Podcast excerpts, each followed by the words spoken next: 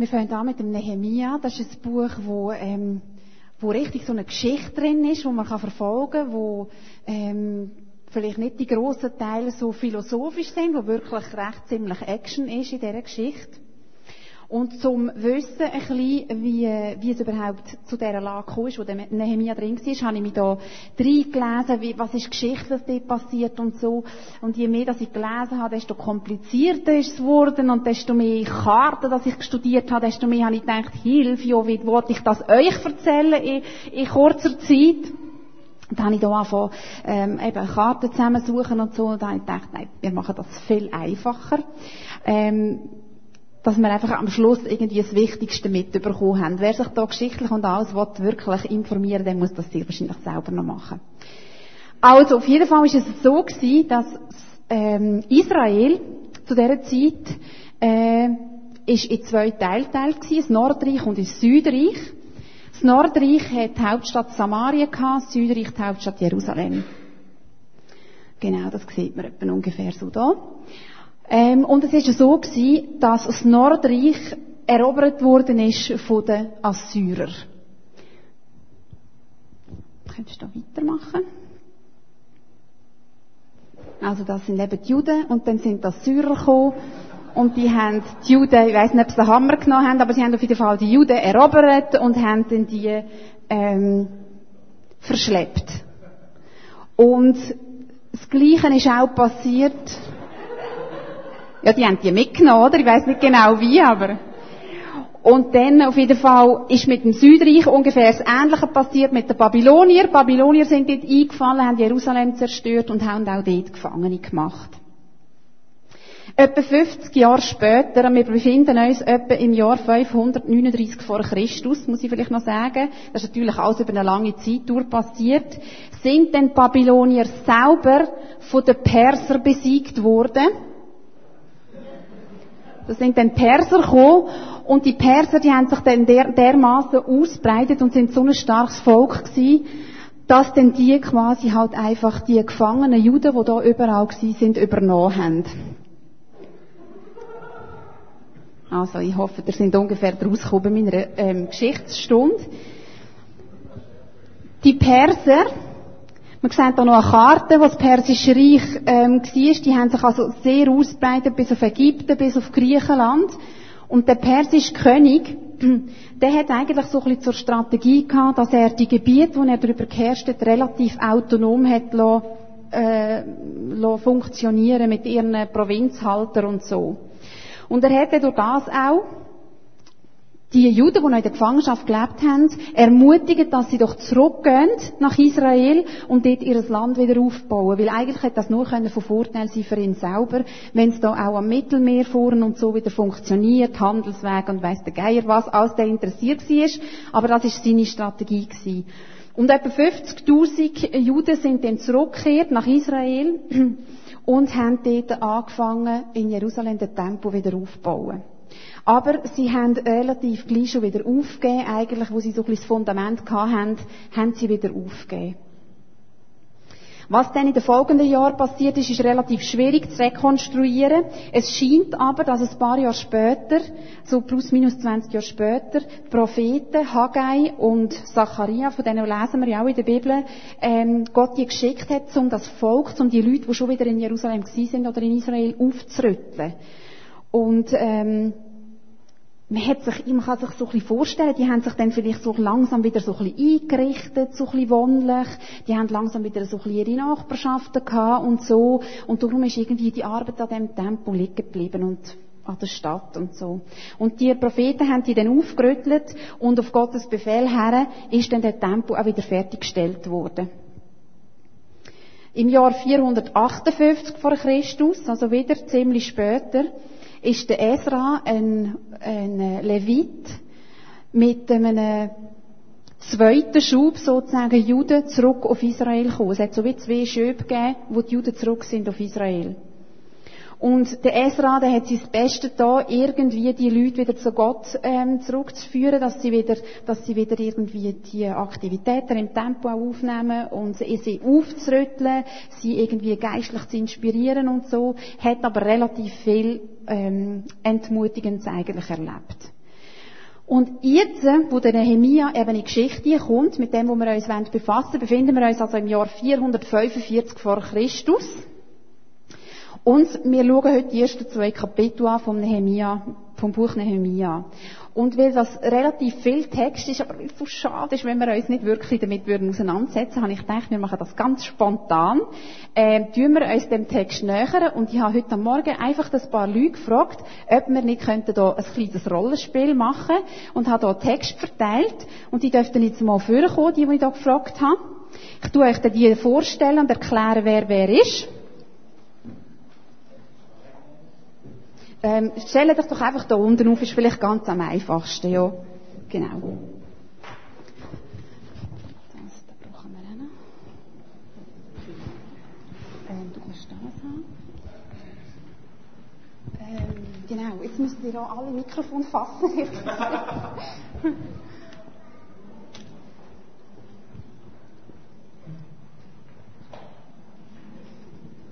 Also, Deborah ist der Sprecher. Ich tue euch jetzt schön arrangieren, wenn ihr müsst. Du bist der Sprecher, du darfst ein bisschen auf dieser Seite, da bei dem Pfosten stehen. Genau. Dann kommt ähm, der König. Wer ist schon wieder der König? René, du bist der König, du könntest hier stehen. Jetzt müsst ihr, sorry, nochmal mit diesem Mikrofon da so ein bisschen äh. Nimmst du vielleicht das da? Er ist der König. Nachher kommt der Nehemia, das ist der Ralf. Genau, du kannst. Okay. Dann haben wir hier noch eine ganz grosse Rolle, ähm, nämlich der David, das ist der Bruder von Nehemia. Anna, das, äh, das ist Nein, wir müssen umgehen. Hier kommt er. Er ist die führende Männer. Die führenden Männer, die schon in Israel dabei sind. Er erklärt, schon irgendwie so eine Hierarchie gegeben. Er ist die führende Männer. Und Anna ist dann noch die Provinzvater von den verschiedenen Provinzen und denen ich aber gereist ist.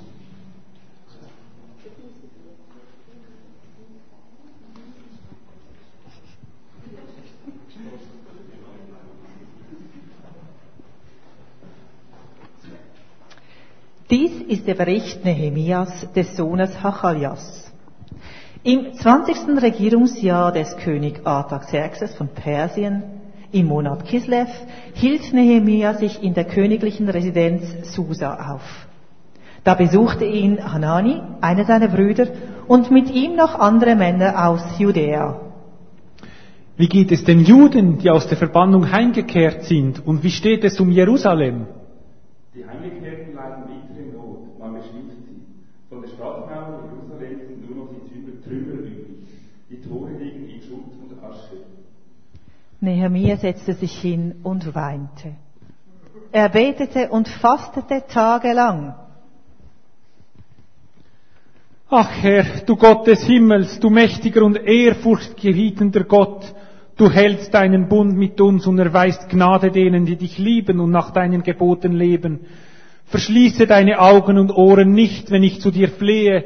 Tag und Nacht bete ich zu dir für das Leben der Israeliten. Du bist unser Herr ich bekenne dir, dass wir gegen dich gesündigt haben, auch ich und meine Verwandten. Aber denke doch daran, was du zu Mose gesagt hast. Wenn ihr mir verlasst, werde ich euch unter die fremden Völker zerstreuen. Wenn ihr aber wieder zu mir umkehrt und meine Gebote befolgt, dann lasse ich euch in euer Land zurückkehren, auch wenn ich euch bis ans Ende der Erde vertrieben habe. Ich bringe euch an den Ort, wo ich für immer wohnen will. Ach Herr, Sie gehören ja trotz allem zu dir. Sie sind dein Volk, das du durch deine Macht und Stärke befreit hast. Und wenn ich beim König vorspreche, dann hilf mir, dass ich ein offenes Ohr bei ihm finde.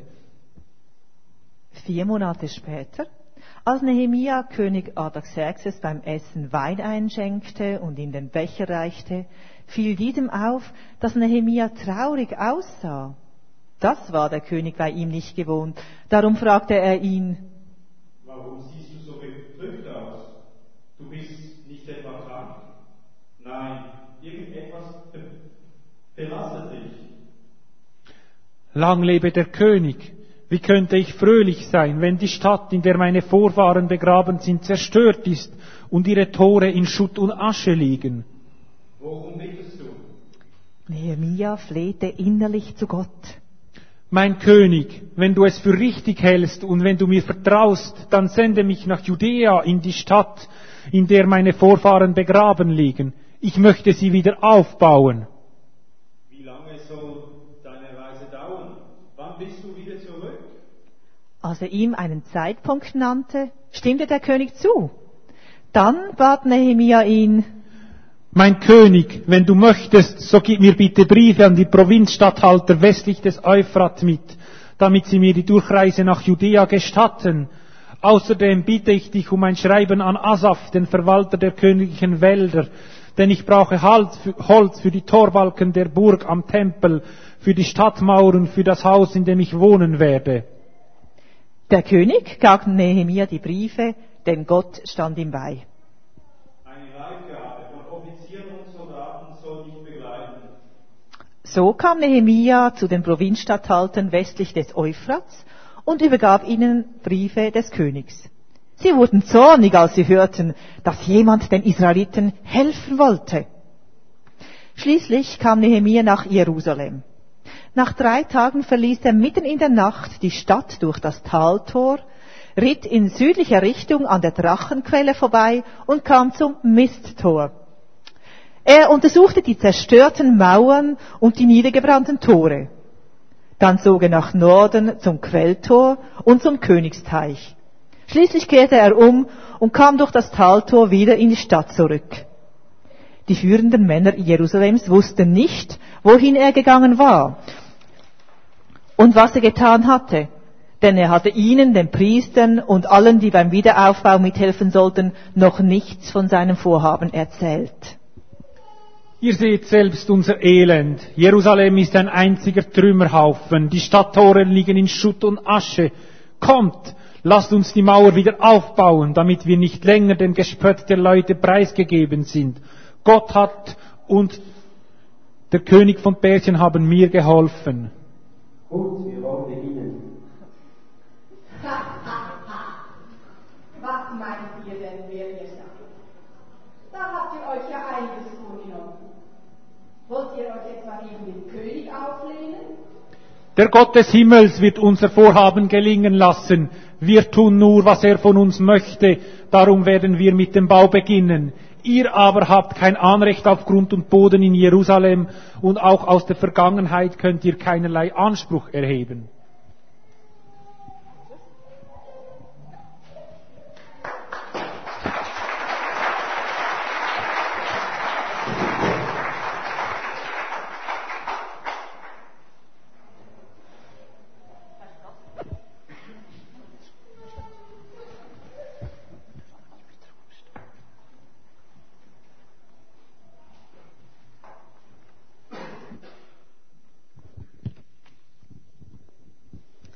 Gott hat seinem Volk schon immer einen ganz speziellen Platz zugewiesen.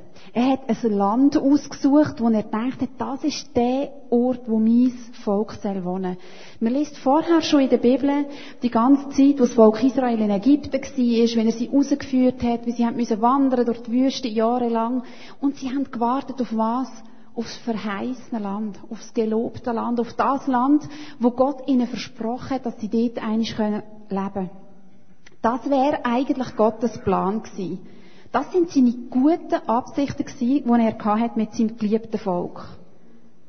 Der Nehemia und die Juden jetzt zu dieser Zeit, die befinden sich eigentlich total am falschen Ort. Man könnte sagen, total im falschen Film. Die sind nicht dort, wo eigentlich ihr verheißenes Land wäre, wo Gott ausgesucht hat für sie. Sie sind durch ihr Fehlverhalten, wie wir hören vom Nehemia, durch Sachen, die sie nicht richtig gemacht haben, sind sie Gottes Vorhersage gemäss zerstreut worden. Die sind auch nicht alle miteinander irgendwo gewesen, sondern die sind zerstreut gewesen in dem ganzen persischen Reich. Sie sind nicht in ihrer Heimat gewesen, nicht bei ihren Wurzeln, nicht an dem Ort, wo eigentlich Gott ihnen gegeben hat zum Leben. Einige sind ja zurückgekehrt, wie wir gehört haben, ähm, zum, zum dort wieder aufbauen. Andere haben es vorgezogen, zu bleiben, wo sie sind. Der Nehemia ist offenbar nicht zurückgegangen, wie viele andere auch am Anfang. Und ich habe mich dann gefragt, wieso echt? Vielleicht ist es ganz annehmlich in dem persischen Reich. Das ist ja auch über eine lange Zeit gewesen. Viele Leute, viele Kinder sind geboren, viele Kinder oder Junge sind dort aufgewachsen am neuen Ort. Die sind vielleicht noch gar nie in Israel gewesen und hätten jetzt dort zurückgehen Und ich habe mich dann gefragt, wenn die sich wirklich im falschen Film befunden haben, am falschen Ort, wie geht es uns da? Befinden wir uns dort, wo es eigentlich Gottes Absicht wäre? Jetzt zum Beispiel wir in der Schweiz. Unsere Politik oder unsere Gesellschaft. Woher bewegt sich die? Ist das dort, wo eigentlich Gott hätte wollen, dass es ist? Ich habe mich in vielerlei Hinsicht auch persönlich außerhalb von dem Ort befinden, wo eigentlich Gott mir hätte wollen geben als Verheißungsland. Ganz einfache Sachen, zum Beispiel die Arbeitsstelle, bin ich vielleicht völlig im falschen Film. Vielleicht stehe ich in einer Beziehung zu einem anderen Mensch, wo eigentlich nicht der Ort ist, wo Gott mir wollen geben. Vielleicht ist es mein seelischer Zustand, wo nicht der Ort ist, wo Gott eigentlich ausgesucht hat für mich. Bei den Israeliten, bei den Juden, steht ganz klar, sie sind durch Sünde am falschen Ort gewesen. Vielleicht ist das bei mir auch so. Durch eigene Sünde, durch Sünde von meiner Umgebung, von meiner Regierung, bin ich nicht an dem Ort, wo Gott eigentlich mir hat zugedenkt. Der Nehemia wird in dieser Zeit, als er hier in Persien ist, vorbereitet. Er ist Mundschenk vom König. Das war also sehr ein hoher, angesehener Job gewesen. Und ähm, er hat offenbar gutes Organisationstalent gehabt. Er hat auch andere Aufgaben dort wahrgenommen. Und ich glaube, Gott hat ihn vorbereitet in dieser Zeit, in dem Persien, zum offen werden, offen werden, zu spüren, was eigentlich Gottes Anliegen ist, was auf Gottes Herz ist. Die Zeit im falschen Film oder eben im falschen Land, das ist nicht vergütete Zeit für ihn. Gott ist dort bei ihm und hat ihn vorbereitet auf die grosse Aufgabe, die da vor ihm gestanden ist. Und ich glaube, das ist auch bei uns so. Kein einziger Tag, wo wir leben, kein, einziger, kein einziges Erlebnis, das wir machen, kein einziger Schmerz, den wir empfinden, ist vergütete Zeit. Sie machen uns zu dem, wo wir heute sind. Auch wenn es genauso gut die negativen wie die positiven Sachen sind, die machen uns aus. Und vielleicht ist das eine Zeit im falschen Film, die uns vorbereitet, darauf zurückzugehen in das Land, wo Gott eigentlich gemeint hat, dass wir sein sollten. Ihres Daheim, ihre Wurzeln, ihre Heimat liegt total in Schutt und Asche. Gott hat dem Ort, wo er dort hat wohnen der Tempel in Jerusalem, er hat den früher einst bezeichnet mit dem Ort, wo ich für immer wohnen will. Der Ort ist jetzt also in Trümmer gelegen. Er hat früher durch Salomo den Tempel bauen. Und der hat, man kann das nachlesen in der Bibel, minutiös diesen ähm, Vorstellungen von Gott müssen entsprechen. Der hat diesen Materialien müssen entsprechen, die Gott für richtig gefunden hat. Der hat genauso viele Meter und Ellen und Füße lang müssen sein, wie das Gott sich vorgestellt hat. Gott hat sich entschieden, viele Jahre zuvor bei den Menschen zu leben unter ihnen zu leben und ihr Lebenszentrum darzustellen. Das ist nicht den Menschen ihre Idee gewesen. Sie haben nicht gedacht, komm, bauen wir ein Lesungshaus und dann laden wir Gott ein, vielleicht kommt er ja. Gott ist das höchst persönlich gewesen, was sich entschieden hat, hey, ich komme und ich will wohnen bei den Menschen. Im 1. Könige 9,3 lesen wir, der Herr sagte zu Salomo, wo eben der Tempel fertig wurde, äh, worden ist, ich habe dein Flehen erhört, diesen Tempel, den du gebaut hast, habe ich als einen heiligen Ort erwählt, an dem ich für immer wohnen will. Mein Blick wird stets auf ihm ruhen, denn mein Herz hängt an ihm. Und wir lernen hier etwas über die Eigenschaft von Gott, über seine Art, wie er ist, über sein Wesen. Er ist ein Beziehungsgott. Er ist ein Nähe Gott. Er ist, vielleicht manchmal ein bisschen ein Gott. Er will die Menschen spüren. Und wir lesen das immer wieder durch die Bibel. Es hat schon so angefangen. Er hat näher sein bei den Menschen. Darum hat er einen schönen Garten gebaut und sie dort trainiert und ist jeden Tag mit ihnen unterwegs gewesen. Mega näher. Er hat das so wollen. Und wie wir es vorher schon gehört haben, was ist passiert? Menschen haben sich irgendwie so verhalten, dass das auseinander ist. Und dann wieder, Gott hat sich wieder den Menschen genöchert, er hat den Bund geschlossen mit dem Abraham, weil er einfach hat näher sein bei den Menschen. Und er hat gesagt, hey, die Generationen, die nach dir kommen, die werden riesig sein, unzählbar. Und ich will dir Gott sein und sie sollen mein Volk sein. Und später beim Mose lesen wir wieder das Gleiche. Gott kommt und schließt den Bund mit den Menschen. Und schon dort haben sie eine Stiftshütte gebaut, so quasi einen tragbaren Tempel, ein Zelt und eine Bundeslade. Und Gott hat gesagt, ich komme da rein. Ich will da wohnen, da wo ihr seid. Und wenn ihr umeinander wandert, dann will ich auch umeinander wandern. Und ich will immer dort sein, wo ihr seid. Und dann später, wenn wir es jetzt gehört haben, dass Salomo ein Tempel gebaut hat, Gott hat ihm den Auftrag gegeben, den zu bauen, weil er wollte sagen, hey, ich will dort wohnen, wo ihr seid. Dort will ich immer bleiben. Dort, wo du bist, dort will ich bleiben. Immer wieder, immer wieder hat er die Nähe gesucht zum Mensch. Er will beim Mensch leben. Und immer wieder sind Sachen passiert, wo sich Menschen entfernt haben von Gott. Sind Sünden passiert und Gott ist ein heiliger Gott und er hat das nicht können ertragen und er hat so nicht können leben. Gott ist sehr bestürzt. Und ich glaube, der Nehemia nimmt in dem Moment, wo er sich da niedersetzt und zuerst einmal brüllt, wo der Brüder kommt und die Nachricht bringt, nimmt da Anteil an seiner Trauer. Er hockt he, brüllt, trauert tagelang und fastet, heisst's. Und es kommt mir so vor, wie wenn die Tränen, die er vergüßt, Gottes Tränen sind. Über dieser Stadt, über dem Land, wo da in Schutt und Asche liegt. Und mit uns, die Geschichte hat extrem neutestamentliche Dimensionen. In dieser Zeit, wo Jesus auf die Welt gekommen ist, wieder in den Himmel gegangen ist, hat sich Gott wieder entschieden, zu den Menschen zu kommen. Er hat sich durch Jesus wieder entschieden, zu den Menschen zu kommen und einen Tempel zu errichten in den Herzen der Menschen. Seine Leidenschaft, die gilt so extrem jedem Einzelnen, jeder einzelnen Person, genauso wie sie im Alten Testament seinem Volk ähm, gegolten hat. Und die haben mir dann überlegt, wie denkt der Gott über unsere Stadt? Wie denkt der Gott über unser Land?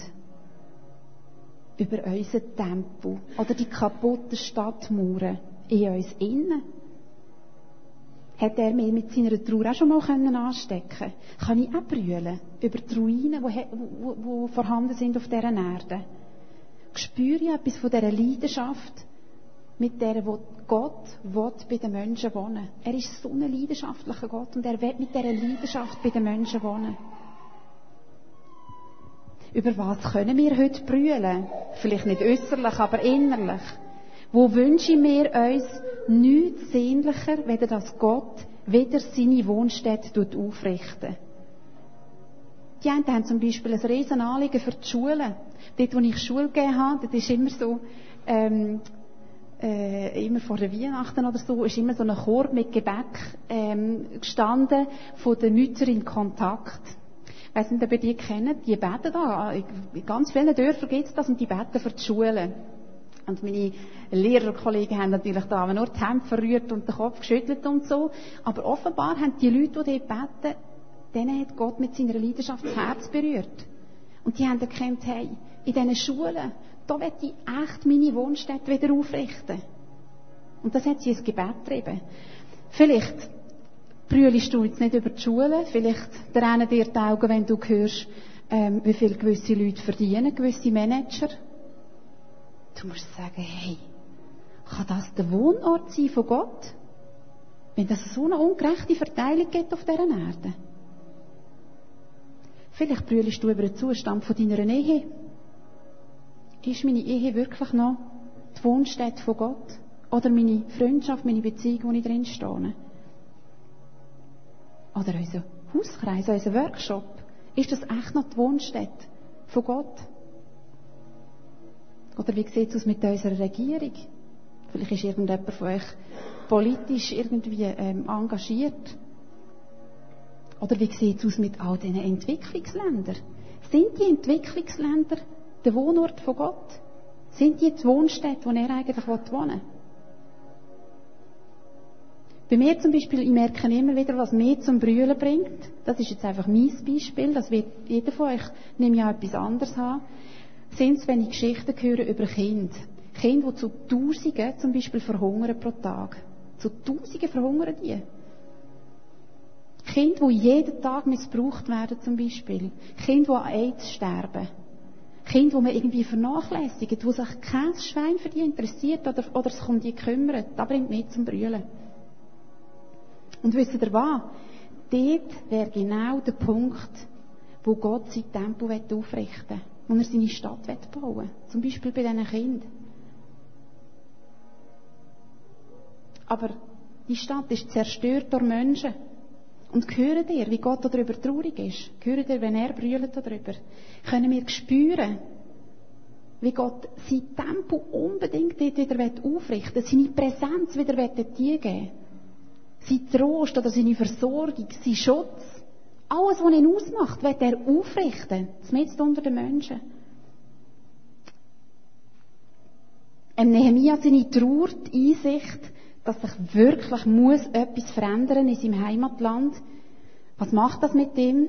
Er tut zuerst einmal beten. Das treibt ihn einfach ins Gebet. Er muss mit Gott darüber reden. Und er teilt sich ganz Kummer mit Gott und redet mit ihm darüber. Er schüttet ihm richtig sein Herz an. Und sein Gebet besteht also aus fünf verschiedenen Sachen. Zuerst proklamiert er Gott. Er sagt, wer er ist. Er beschreibt ihn. Nachher bittet er ihn um Erhörung. Er sagt, Herr, Herr, hör mein Gebet und antwort darauf. Das Dritte ist, er tut Buß. Offenbar ist ihm Nehemiah sonnenklar, warum dass sie ähm, in diesem fremden Ort leben.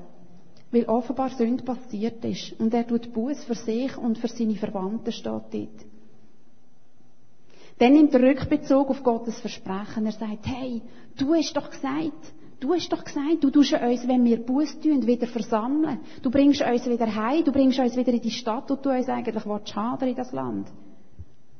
Und das Letzte, was er macht, er tut die weiteren Schritte, die jetzt folgen müssen, die tut er einfach Gott hinlegen.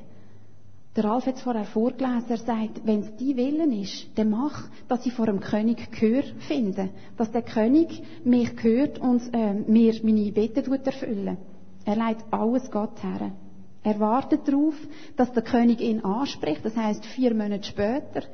Also, wo der Brüder gekommen ist, dann hätte können sein, dass Nehemiah sagt, jetzt muss etwas passieren, aktiv werden, seine Pläne schmieden und ab. Aber er hat einfach gewartet. Er ist vor Gott gewesen und hat seine Gedanken mit Gott teilt und hat vier Monate müssen warten, bis der König mal irgendwie auf die Idee kommt, ihn zu fragen, was auch mit ihm los ist.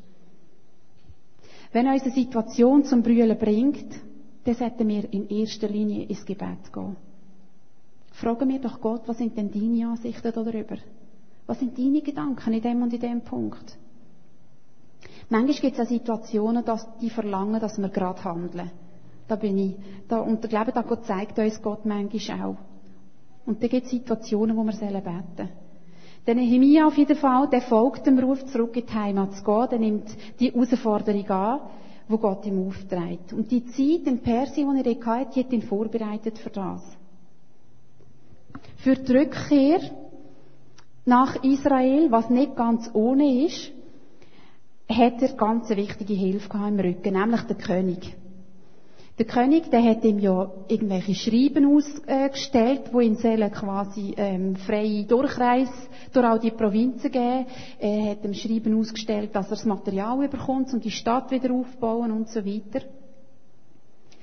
Und er gar keine andere Wahl gehabt, weder aufs Okay vom König warten. Er war ja eigentlich ein Gefangener vom König. Also er hätte nicht einfach können sagen, übrigens, ich melde mich jetzt ab für die nächsten paar Jahre. Er hätte den König fragen, darf ich gehen? Und als ich das so gelesen habe, wie der, wie der Nehemia angewiesen ist auf den König, ist mir plötzlich wie Schuppen von den Augen gefallen. Ich glaube, wir können den König eins zu eins vergleichen mit dem Heiligen Geist. Wenn ich in einer schwierigen Situation bin, wenn ich irgendwie einen Weg muss auf mich nehmen muss, wenn ich weiss, ich habe etwas, da muss ich mit echt reinnehmen, da muss ich etwas aufbauen, es wird schwierig werden, ich weiss gar nicht, ob ich das kann. Es wird unangenehm werden, vielleicht sogar. Ich muss vielleicht irgendetwas verändern, ich muss etwas verlassen, wo mir, wo mir Sicherheit gibt oder so. Dann brauche ich einen, der mir dabei hilft. Ich brauche einen, der mir Mut macht. Ich brauche einen, der mir unter die Arme greift, wenn ich nicht weiß wie. Ich brauche einen, der mir keine Vorwürfe macht. Ich brauche einen, der mich aufbaut. Und darum glaube ich ganz fest, dass Gott in Form von seinem Geist, der König, uns der König eben zur Seite stellt. Genauso wie der Nehemia die Hilfe vom König in Anspruch nehmen und von seinen Briefen. Der wäre nie hergekommen ohne die Hilfe vom König. Und genauso ist es, denke ich, wenn wir zum Beispiel in der Gesellschaft etwas anpacken wollen. Ohne die Hilfe und die Führung vom Heiligen Geist. Und ohne Gewissheit darüber, was Gott denkt, was jetzt die nächsten Schritte sind. Oder was ich allein kleines Würmchen schon bewegen kann in dieser Stadt oder in diesem Land. Ist alles ziemlich nutzlos. Wenn ich nicht mit der, mit der Unterstützung vom Heiligen Geist unterwegs bin. Im Psalm 121, Vers 1 steht, wenn der Herr nicht das Haus baut, dann ist alle Mühe der Bauleute umsonst. Wenn der Herr nicht die Stadt bewacht, dann wachen die Wächter vergeblich. Ich weiss nicht, ob ihr euch mögt erinnern, äh, ich habe mir nachschauen, Olympiade 1988. Ich weiß nicht, hat jemand das Eröffnungsspiel geschaut? Ich glaube irgendwie 30 Sekunden gesehen, wo irgendwie die Tauben haben müssen fliegen und so. Ich bin nicht ganz draus gekommen. Aber auf jeden Fall hat es mich erinnert, als ich ein Kind war, ist ähm, das das Highlight gewesen. Und dort haben sie doch gesungen, Hand in Hand, we stand. Wer kennt das noch? Ja, das ist so ans Herz gegangen, oder? Hey, voll das Lied und Olympiade und wir sind alle Brüder und Hand in Hand. Wir können die Welt verändern, steht in dem Lied. Wir können die Welt, wie heisst's? Wir können die Welt ähm, zu einem besseren Platz machen, wo wir können drin leben können. Und bei dem Wiederaufbau jetzt beim Nehemia äh, von dieser Stadt ist von Anfang an ganz offensichtlich gewesen, das ist etwas, was er nicht allein machen kann. Er hat die Hilfe vom König, aber er braucht auch noch ein bisschen Bodenpersonal. Der Nehemia, der hat sich mit Menschen zusammengeschlossen. Da die Führenden, wo wir da vorne äh, gesehen haben, die führenden Männer, und die, die ganzen Leviten und all die Leute, die dort schon in Jerusalem gewohnt haben, er hat die gebraucht. Er hat gewusst, es wird nicht leicht werden. Aber hey, ich brauche Leute, wo ich mich darauf verlassen kann. Ich brauche Leute, wo ich weiss, hey, die haben 100 Pro die gleiche Vision wie ich. Und wenn es ein bisschen schwierig wird, laufen die nicht gerade davon. Und wenn ich vielleicht etwas entscheide, wo sie jetzt vielleicht nicht gerade verstehen, dann machen sie trotzdem mit. Die, die fallen mir nicht einfach in den Rücken. Ich glaube, wenn Gott dies oder mein Herz berührt, mit seiner Trauer für einen bestimmten Ort, wo er wieder aufbauen will, dann berührt er meistens auch noch andere Leute für das Anliegen. Und ich glaube, diese Leute müssen wir suchen. Über das müssen wir anfangen reden miteinander. Und wir müssen suchen, wer hat die gleichen Anliegen wie ich. Damaris und ich, wir haben zum Beispiel so ganz nebenbei, das ist jetzt zwar schon Zeitchen her, Monate oder Jahre, ich weiß nicht mehr, haben wir so darüber geredet, wie wir eigentlich total ein Anliegen haben für Jugendliche, die ähm, in dem Sinn ein bisschen zwischen Stuhl und Bank sind. Und wir haben dann so angefangen zu träumen, was, was wir, was wir gerne denen geben diesen Jugendlichen. Und ich habe gemerkt, jetzt ist es nicht Zeit, ähm, Früher war es nicht Zeit, jetzt ist es auch gerade nicht Zeit. Wir wissen nicht, was da daraus entsteht, aber ich gemerkt, da ist jemand, der die gleiche Leidenschaft von Gott bekommen hat, wie ich habe. Und ich glaube, da müssen wir einander finden und uns suchen. Und ich glaube, auch wenn es darum geht, innere Städte, die kaputt sind, innere Trümmer, die da umeinander liegen, auch wenn es um so etwas geht, schickt Gott uns Menschen, die uns dabei helfen können, die wieder aufzurichten. Ich bin zum Beispiel so ein Mensch, ich bin ehrlich gesagt sehr alt geworden, bis ich das erste Mal in Seelsorge bin. Das habe ich natürlich niemandem gesagt. Aber es war noch e- erstaunlich eigentlich. Gewesen. Ich bin ein Mensch, der ziemlich gerne einfach so ein bisschen mit mir ähm, das Zeug regelt, das da in mir vorgeht. Und ich gebe nicht so gern zu, wenn in mir etwas im Argen liegt. Vielleicht tue ich es schön reden, oder ich tue einfach das Gleiche, wenn es gar nicht so wäre. Und ich habe echt gemerkt, hey, es ist Gottes tiefste Leidenschaft, in mir meine Stadt wieder aufzubauen und die Trümmer wegzuräumen, die da drin sind. Und das gilt für jeden einzelnen von euch auch. Es ist seine Leidenschaft, in mir zu wohnen. In uns in den Tempel aufzurichten, wo er will sagen hey, und das ist der Ort, wo ich für immer wohnen will. Er will bei mir wohnen, er will in meiner Ehe wohnen. Er will in allem in wohnen, was mich ausmacht. In meinem Beruf, in meiner Gesellschaft, in meinem Dorf, in meiner Nachbarschaft. Dort will er Wohnung nehmen. Und wir werden jetzt einfach zusammen wieder Nehemia beten. Ich habe vorher hier von so fünf Punkten geredet, die er durchgebetet hat. Die ersten vier tue ich jetzt übernehmen. Und den letzten werden wir nachher einfach in aller Stille miteinander beten. Ähm, der seht hier, das ist eben der, das Letzte, könnt einfach die Worte benutzen, wenn die ähm, eurem Herz entsprechen oder sonst mit euren eigenen Worten vor Gott kommen. Vater, wir wollen jetzt einfach proklamieren, wir wollen dich anbeten, wir wollen ausrufen, du bist der Gott, der für immer unter uns wohnen Du bist der Gott, der gesagt hat, ich will ein Tempo errichten und ich hange an dem, ich will dort innen wohnen. Und da wollen wir dich beim Wort nehmen, Herr. Und wir wollen dich bitten, dass du unser Gebet erhören Wir wollen dich bitten, dass du unsere Gedanken lesen und unsere Tränen siehst. Und Vater, dort, wo in meinem Leben Sünde ist, wo mich einfach trennt davor, zurückzugehen und die Stadt wieder aufzubauen, dort bitte ich dich um Vergebung. Und ich bitte dich, dass du mir aufzeigst, wo das ich, was das ich da noch vor dir und vor Menschen muss in die Ordnung bringen. Und es tut mir leid, Herr, dort, wo ich geschoben bin, dass die Rückkehr bis jetzt noch nicht möglich war.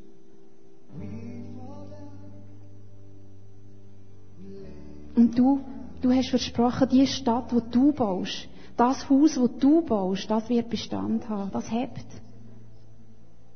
Das ist die Verheißung und das Versprechen, das du uns gibst. Und wir bitten dich, dass du in uns innen und um uns herum die Städte wieder aufbaust und die Mauern weil du versprochen hast, dass du mit uns bist.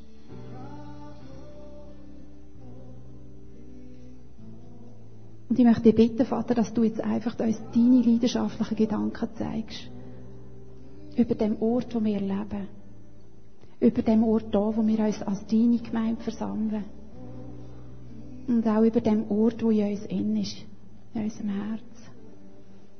Und wir möchten dich bitten, dass du uns Leidenschaft schenkst. Wir wollen uns Zeit nehmen, auf dich zu hören. Und zu hören, wo, wo ist deine Trauer, für welchen Ort, wo möchtest du wieder wohnen?